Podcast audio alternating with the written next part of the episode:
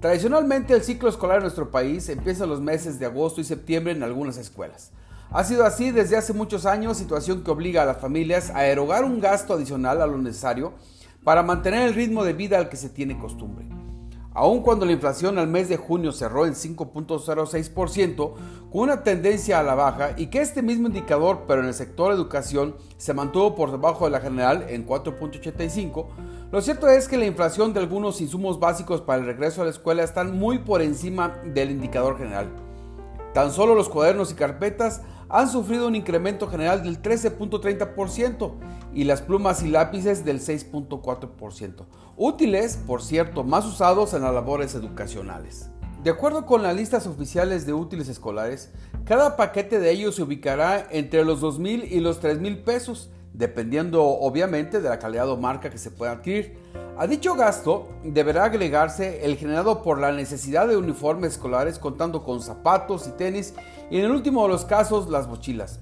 Esto es particularmente importante y se lo platico por qué en tres puntos. Primero, al fenómeno económico que se da cuando los precios empiezan a disminuir se le conoce como desinflación, pero esto no quiere decir que los productos o servicios bajen de precio solo significa que no suben en un mayor porcentaje que en un periodo anterior, por lo cual los padres de familia no deben esperar a ver que los útiles escolares sean más baratos.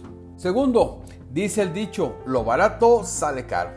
Es muy probable que con la necesidad de estirar el ingreso familiar, se busque la adquisición de productos de menor precio que en la mayoría de los casos implica que la calidad no sea la mejor, por lo que seguramente se tendrá que gastar en el corto plazo una cantidad adicional para reemplazar los útiles que se vayan terminando o bien deteriorando. Y tercero, con la controversia que se han gestado en torno a los nuevos libros de texto en cuanto a sus deficiencias y errores, es probable que como padres de familia se tenga que gastar en la adquisición de libros para eliminar el posible rezago educativo que no queremos para nuestros hijos, lo cual implica otro gasto adicional.